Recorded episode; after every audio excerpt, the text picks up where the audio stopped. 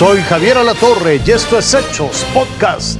Yo soy Carolina Rocha, ex senador panista Jorge Luis Lavalle, que pasó finalmente su primer noche en casa luego de un año y medio en reclusión por haber sido señalado en el caso Obedet. Eh, lo recuerda ustedes esto de sobornos para consolidar la reforma energética según se le acusaba. Bueno, Lavalle ya alcanzó un beneficio que le va a permitir llevar su proceso, pero ya en libertad.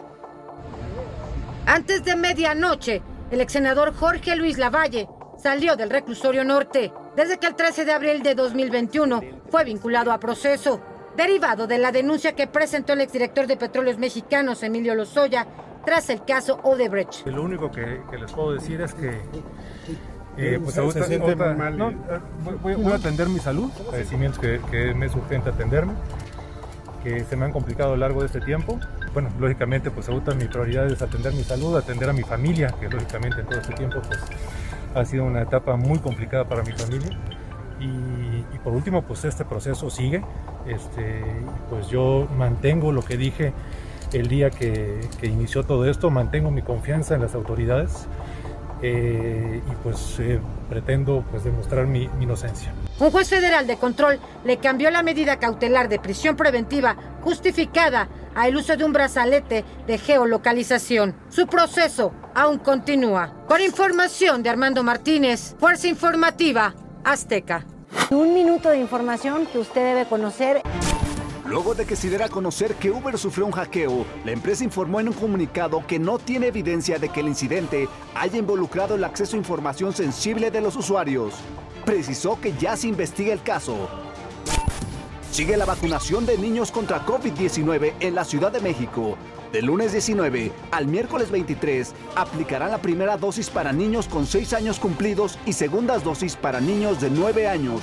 Asimismo, podrán recibir su segunda dosis los menores rezagados con 11, 10 y 9 años cumplidos. 55 sedes estarán habilitadas de 8.30 de la mañana a 3 de la tarde. Una joven de 17 años murió al caer de una rueda de la fortuna. Ocurrió durante una feria patronal en la colonia Las Fuentes, municipio de Atlacomulco, Estado de México. La caída de 10 metros de altura le provocó traumatismo craneoencefálico. Se desconocen las causas del incidente. Decomisaron 300 huevos de tortuga marina que eran transportados en un autobús en Tonalá, Chiapas. Detuvieron a un hombre por delito contra la biodiversidad. Los huevos fueron resguardados en un campamento tortuguero. Jorge Iván Ramírez, Fuerza Informativa Azteca. Es momento de ir más allá de nuestras fronteras porque se terminó la espera. Después de dos años de suspensión por la pandemia, regresó el Oktoberfest en Alemania. Es el festival de cerveza más popular del mundo. Se antoja, ¿eh? Fue una estampida impulsada por la felicidad del sediento. Y es que tras un receso de dos años, la sequía terminó esta mañana en Alemania. La mayor celebración de la cerveza volvió a Múnich. Inició el Oktoberfest. 4, 3, 2, 1.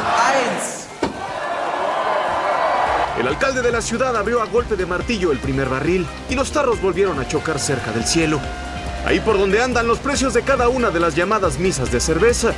280 pesos por cada litro.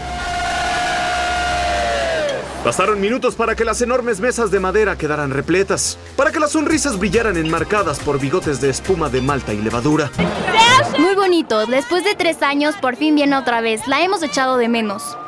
Todo el mundo es abierto, es completamente internacional, es divertido, sí. Es un sueño, después de abstenernos durante tanto tiempo, finalmente estamos aquí en la carpa nuevamente. Es un sueño. Se espera que entre el 17 de septiembre y el próximo 3 de octubre, más de 6 millones de personas digan salud en Múnich, que dejen una derrama económica superior a los mil millones de euros y que también se den tiempo para participar en las demás tradiciones que rodean el festival, la feria y la procesión de los mesoneros.